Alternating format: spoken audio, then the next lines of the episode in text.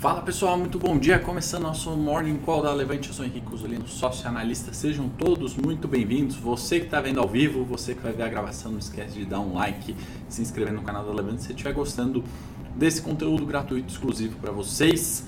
Vamos uh, comentar um pouquinho, né? Já vamos passar pelos mercados.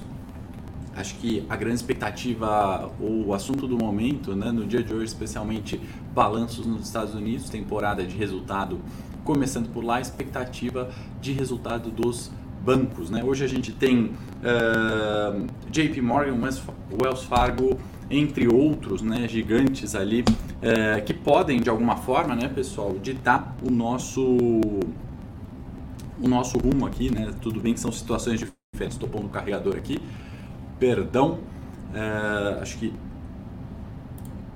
só confirmar se áudio e vídeo aí tá ok para vocês, pessoal. Estou recebendo aqui que a câmera não está funcionando. Só um minutinho. Vamos ver aqui o que está acontecendo.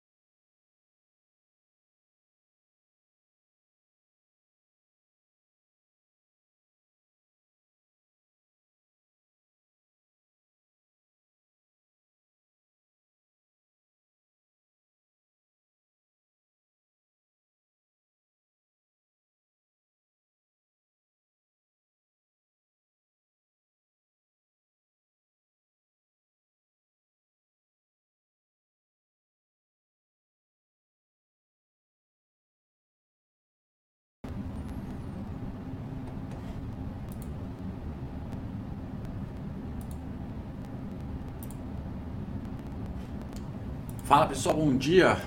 Caímos aqui, acho que foi problema de internet. Se puderem dar o ok, áudio vídeo ok, a gente começa aqui. Boa, bom dia Milton, Eduardo, Adilson, todos aí que estão vendo ao vivo, som e imagem ok aí para vocês.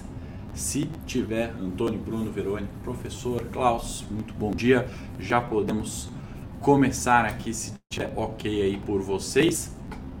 É só aguardar aqui um ok. Vamos lá então, os OKs estão chegando. Fechado, desculpa pessoal, caiu a internet aqui, agora estamos com som e vídeo. Vamos começar de novo então, né? O, a pauta hoje, o assunto do momento na minha opinião, é justamente a expectativa com os balanços norte-americanos. Né? Grandes bancos já divulgando resultados. Né? Hoje a gente tem JP Morgan, Wells Fargo, uh, entre outros grandes aí. Tá? A gente teve dados de balança comercial também na zona do euro, né? bastante ruins, né? nada muito diferente do esperado, um déficit recorde. Né? Isso refletiria né? Isso, uh, no mercado se. Uh, a dificuldade europeia, né, seja com inflação, seja com as questões geopolíticas, já não estivesse em boa parte precificada. Né? Então acho que não vem nenhuma novidade desse dado, agenda, né, como vocês estão vendo, dominando o dia de hoje. Né? Expectativa de balanço dos Estados Unidos, déficit comercial na zona do euro, inflação chinesa, né, que veio em 2,8 no ano, né, veio acelerando frente a agosto, o indicador em agosto era 2,5, então variação aí de 0,3% mês contra mês, né, quando a gente está olhando inflação no ano. Né? Então aceleração de inflação também na China aquém do esperado. Né? Então não ter inflação também não é sempre uma boa alternativa. Né? Lembrando, até esse ano a gente ficou anos né, sem inflação nos países desenvolvidos e isso também tem um reflexo né, com o consumo, tem um reflexo com o PIB, tem outras questões. Né? Então, nesse momento, inflação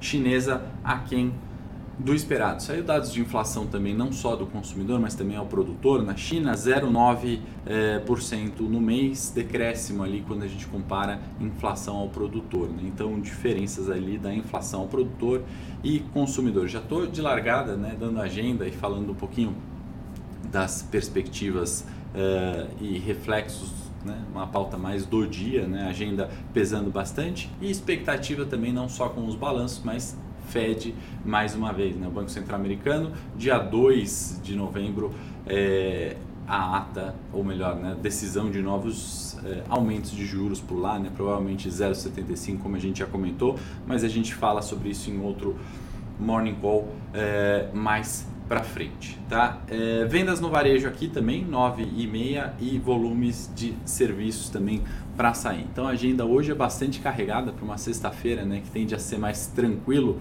O Sérgio está falando, né, tem visto só gravado, hoje é mais tranquilo, de fato, né, mas hoje a agenda bastante carregada, tá? Então, pessoal, se puder dar o like aí, escrever na página da Levante, encaminhar o morning para algum conhecido que pode se beneficiar desse conteúdo, a gente agradece. Bom, vamos compartilhar então aqui, como de costume, nossa tela da Bloomberg, colocar um pouquinho aqui em perspectiva, né? Como estão as bolsas pelo mundo? Ontem fechamentos positivos, né? Nos Estados Unidos, Dow Jones, S&P, Nasdaq, alta forte. A gente vai comentar bastante também a pauta de hoje sobre essa reversão do mercado, né? Que ontem começou no mau humor e aí veio recuperando. Nos né? Estados Unidos a gente já tem mais gráfico para comentar aqui e citar de exemplos. O Europa, né, inteiramente no terreno positivo, altas acima de 1%, então um mercado de fato não refletindo ali expectativas piores, né, sejam geopolíticas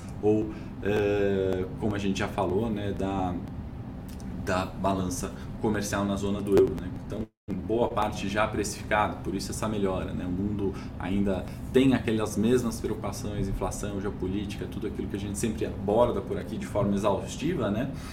mas hoje né, o viés positivo, copo meio cheio para as bolsas. Índice Nikkei, Hang Seng, CSI e Austrália, S&P também fechando no terreno positivo, destaque para o Nikkei que subiu 3,25%. Né? E olha só, né? ontem como o dado mais importante, né? CPI nos Estados Unidos, de novo inflação. Né? Vocês devem estar cansados de me ouvir falar aqui de inflação, né? de taxa de juros, geopolítica, mas o ano de 2022 foi isso. Né? Se a gente tivesse é, ou melhor, né, os investidores que tiveram essa leitura de pano de fundo conseguiram né, surfar nesse período de incerteza. Né? Tiveram ações subindo 56% até aqui, outras caindo 80%, né, mas entendendo ali esse movimento macro de inflação e descendo, né, indo para o down, né, na análise top-down, você indo do cenário macro e entrando no micro nas empresas, com certeza é, fez uma boa alocação ali da sua carteira. S&P, variação no intraday, né, ontem, ou seja, foi de menos 2,4 a mais 2,6. Né? Então, começou muito negativo e fechou no positivo. Essa variação né, é uma das maiores, aqui a Bloomberg traz esse gráfico, desde 1990, né, se a gente vê movimentos aqui muito é, bons, né, de, de, variações tão grandes quanto a de ontem na S&P, é, muito pontuais. Né, a mais recente aconteceu lá em 2020, né, de, de ano de pandemia. Se você observar a partir de 2010, nunca tivemos uma variação tão alta no S&P. Lembrando por quê, né? De 2010 a 20, 21, né, a gente teve períodos de taxa baixíssima de inflação nos países envolvidos. Né? A inflação não vinha de jeito nenhum, nem com quantitative easing 1, né? aquele frouxamento monetário pós-crise subprime em 2008, né? onde trilhões né, foram despejados de helicóptero, né? como eu esqueci quem cunhou né, essa expressão pela primeira vez, fugiu o nome, mas isso ficou amplamente. Né? O mercado usa muito essa expressão. Né? Então, uma enxurrada de capital veio para o mercado e a inflação não vinha. Ninguém estava entendendo o que estava acontecendo. E 2022, né, 21 começou a acelerar, 22 ficou evidente é, essa inflação alta. Então, a variação ontem, né, variação de menos 2 a mais 2, na minha opinião, reflete muito é, a questão é, de juros, né? reflete muito a questão é, de é, inflação. O pessoal está reclamando um pouquinho do áudio cortando. Eu acho que estamos aqui com uma instabilidade de internet, tá, pessoal? Então vou pedir desculpa, mas é, eu, eu, vi algumas manutenções ali na rua, não sei se isso tem a ver, né? Eu vim, inclusive, do, do escritório hoje, porque ontem na minha casa, né, moro aqui perto e, e também teve essa instabilidade vim para cá achando que era pontual da minha casa, mas provavelmente alguma manutenção no bairro, tá? Então, mil desculpas. É, é, se estiver dando para entender, a gente prossegue, tá? Então, essa variação que a gente está vendo na tela, né, maior da história, e ontem, né, como a gente tem essa função, né, e acaba falando de forma muito isenta com mídia, né, repórteres, Globo, Exame, Broadcast, Bloomberg, etc. Bastante é, repórteres, muitos repórteres ligaram, né, perguntando aqui para nós, para o time, né, o porquê dessa variação, né, por que, que o mercado subiu, por que, que teve tech subindo, se a inflação, o CPI veio além do esperado, veio alto de novo, né? E aí, pessoal, a gente coloca uma questão de novo, né? Muito desse pessimismo ele está precificado, né? A gente vê a Europa subindo hoje com um dado ruim de zona do euro. Provavelmente a gente pode ver resultados ruins, né, em alguns bancos americanos e o S&P teve essa variação positiva ontem. Né? A inflação está ruim e veio essa variação positiva. Então, do ponto de vista de estratégia de alocação, né, no curto prazo, né, ou até mesmo no longo prazo, essas diferenças de preço importam muito. Né? Comprar uma carteira, esquecer ela lá, deixar lá, se você comprou um ETF de S&P, você está perdendo no ano. Né? Se você comprou um ETF de cripto, China 11, você está perdendo. Se você só fez uma carteira de longo prazo, né? Talvez se for Ibovespa, você está levemente positivo no ano, né? Se tiver comprado na mínima no ano, é, vamos voltar aqui para o Ibovespa, você vai ter não é, vai ter essa variação de 9%, né? Ao passo que se você operar essas diferenças e ontem a gente fez uma operação, por exemplo, com o Bradesco, né? Se beneficiar da compra, não não na ação especificamente, mas é, na opção. Né? Então a gente fez é, no momento da saída desse indicador ruim de inflação, esperando né, uma variação positiva. Por quê? Né? Gostamos do número de inflação? A gente gosta da inflação elevada? Obviamente não, está né? Tá descontrolada, está fora das metas dos bancos centrais. Porém, é, a gente tem ou é, tinha essa expectativa né, de que alguns preços de tela que a gente está encontrando estão baratos. Né? Então, operar essas divergências é extremamente importante. A produção está colocando um link aí de um vídeo que eu fiz ontem. Se você não conhece as opções ainda, se você tem preconceitos ou conceitos mal estabelecidos, é importante conhecer esse tipo de investimento. Né? Talvez você conheça as ações, você conheça ETF, CDB, renda fixa de forma geral, mas não conhece opções, né? ou tem medo das opções. Então, um, um vídeo ali para quem não conhece, né, com, com o objetivo simples de desmistificar um pouquinho é, os contratos de derivativo, né, que não deixam de ser seguros. Né? É, a gente compara uma opção, né, um, um, exemplo de muito utilizado é comparar uma opção com um seguro de carro. Né? Ninguém paga a mensalidade do seguro do carro querendo ser roubado, né? mas se acontecer isso, você tem ali uma proteção. Né? Se você tem uma Ferrari ali, seu um milhão e ela está segurada, se você der um PT na Ferrari, você recebe esse um milhão, né? Você pagando mensalmente recebe. Né? Essa é uma forma né, de usar o contrato de derivativo como proteção. Né? Período de eleição, incerteza, coronavírus, geopolítica, é muito bom utilizar opções no sentido de proteção de carteira. Né? Tem um outro viés né, mais arrojado, que foi o que fizemos ontem com o Bradesco, né? Você comprar é, um direito de compra de, de Bradesco né, a, um, a, alguns centavos numa expectativa de até o vencimento daquele contrato ter uma valorização. Né? Se a ação sobe 1, a opção pode subir 100%. Né? Tem essa variação. Obviamente, né, a volatilidade vai influenciar muito no seu preço. Você tem risco de perda, obviamente, como todo investimento, renda fixa, renda variável. Né? Então, é, dados de CPI ontem, né, americanos ruins, fizeram toda essa variação, entrou um fluxo comprador 5% de variação. Olha aqui outro gráfico da Bloomberg de put frenesi, né, um, uma compra muito grande de opções de compra, né, opções de venda. Né, a put, né, no termo em inglês, é uma opção de venda, ou seja, esse contrato de derivativo ele deixa, né, ele te dá o direito de vender a um determinado preço. Para que, que o mercado utiliza isso? Né? Vamos supor que você tenha é, Itaú, está lá na, na, casa dos 28 reais, por exemplo, e você imagina que se um determinado presidente for eleito, Itaú vai para 20 reais. Né?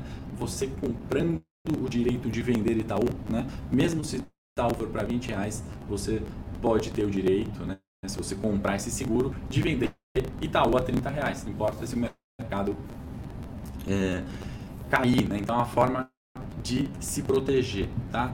Um dia tá falando que o áudio tá ruim, o Hamilton, o áudio tá bom, eu acho que a gente tá com estabilidade de internet aqui, pessoal. Então peço desculpas aí para vocês, pode ser que o áudio picote mesmo, tá? Hoje tá meio complicado aqui, parece que é uma manutenção no bairro, tá? É... Então, é... o gráfico da Bloomberg está mostrando que o mercado tem procurado mais puts, né? tem procurado proteções, compras é, de seguros. Né? Então, volume total de opção de venda 2,14, volume total de opção de compra 1,7. Né? Então, mais procura por segurança. E aí, pessoal, a gente pode falar do que? Quando tem muita procura, né? os preços ali vão aumentar. Né? Então, a relação de risco retorno também fica mais delicada para as puts, vale a gente comentar sobre isso. Outro gráfico, né, que tem tudo a ver com o dia de hoje, tem tudo a ver com esse cenário que a gente está vivendo e as expectativas de agenda, né, nesse ano que a volatilidade, né, a maior dos anos eleitorais desde 1998, e eu sempre falei, né, não por causa da eleição, não por causa do Lula, nem do Bolsonaro, mas sim por causa desse momento global que a gente está vivendo, tá? É, Aqui a gente tem né, uma política também fiscal anunciada pela Liz Truss, né, nos Estados, no Reino Unido, que a gente comentou, né, ela vai ajudar ali, é, ou tentar ajudar reduzindo impostos, subsídios de energia, etc.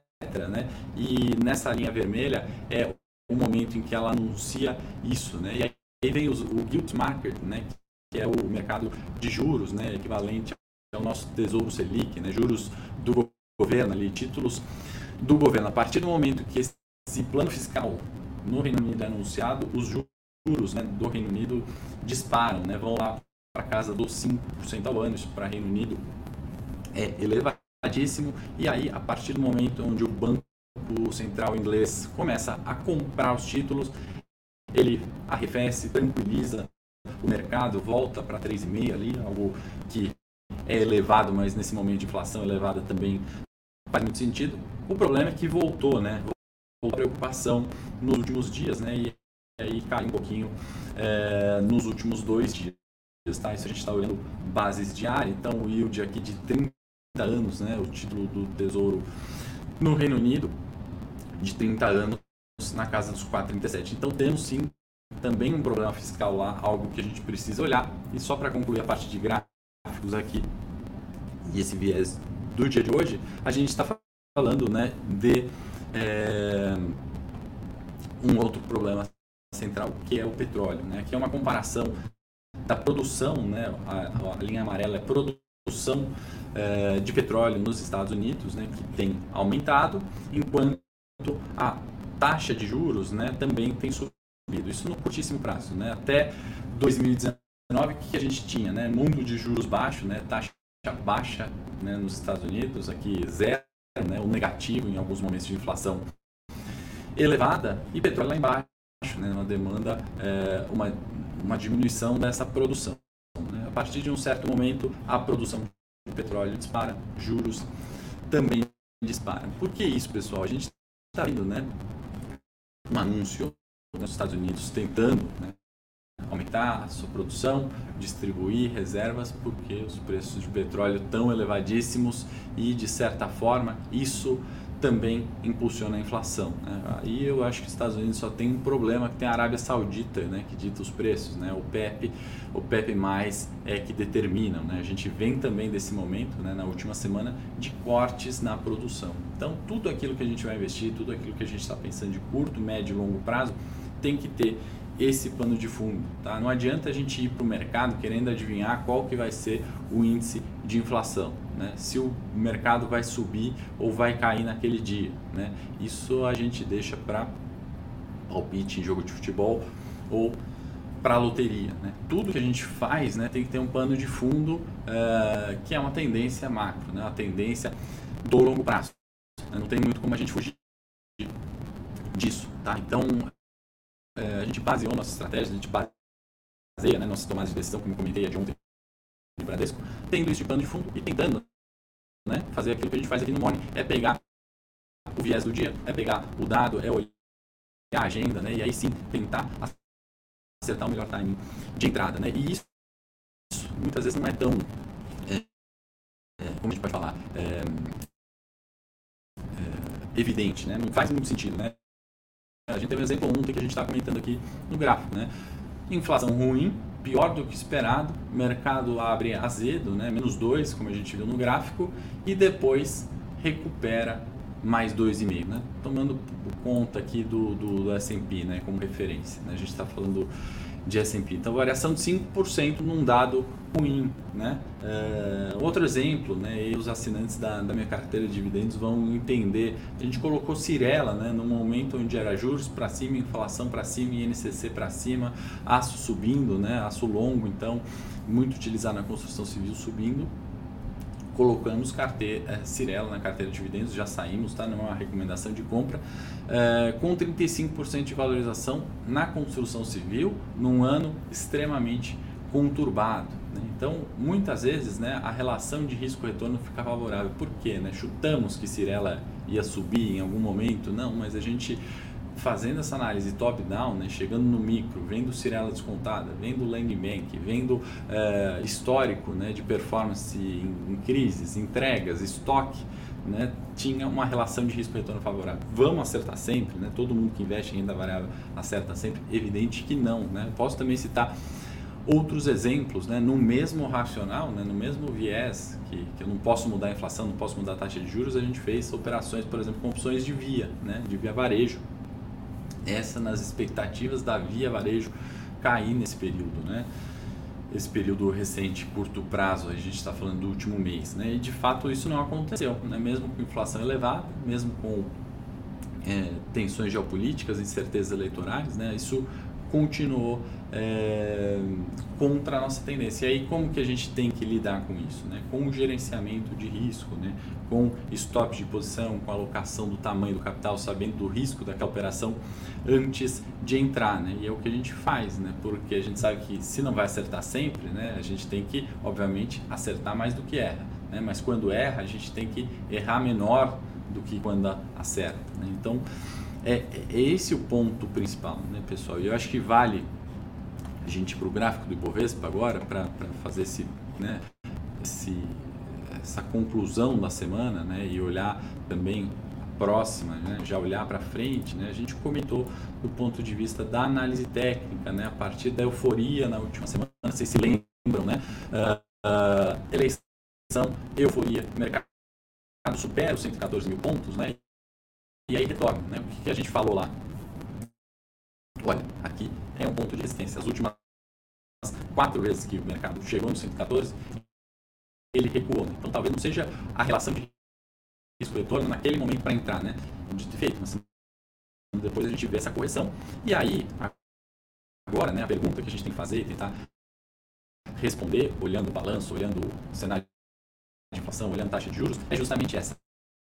A gente vai ter o 114 como sendo novo suporte do Bovespa, que do meu ponto de vista, pro longo prazo, pensando em ações descontadas, ainda faz muito sentido, ou a gente de fato não, né? vai ser só um falso rompimento que foi lá até o 118 e vamos voltar para o suporte no 108. Né? Isso a gente vai monitorando semana a semana para, obviamente, né, dia a dia, para, obviamente, acertar o timing das operações. Tá? Eu peço desculpa do áudio hoje, né? a internet está é, nos deixando na mão, a gente tem algumas manutenções. É, é, vim do estúdio porque na quinta-feira minha internet estava ruim ontem, mas de fato é bairro, então peço desculpas, mas a gente não pôde não é, entregar o Morning Call hoje, tá? É, que mais que tinha para comentar hoje, né? Acho que a agenda, de fato, no cenário local, agenda também, né? Serviços aí crescendo, é o copo meio cheio, os indicadores econômicos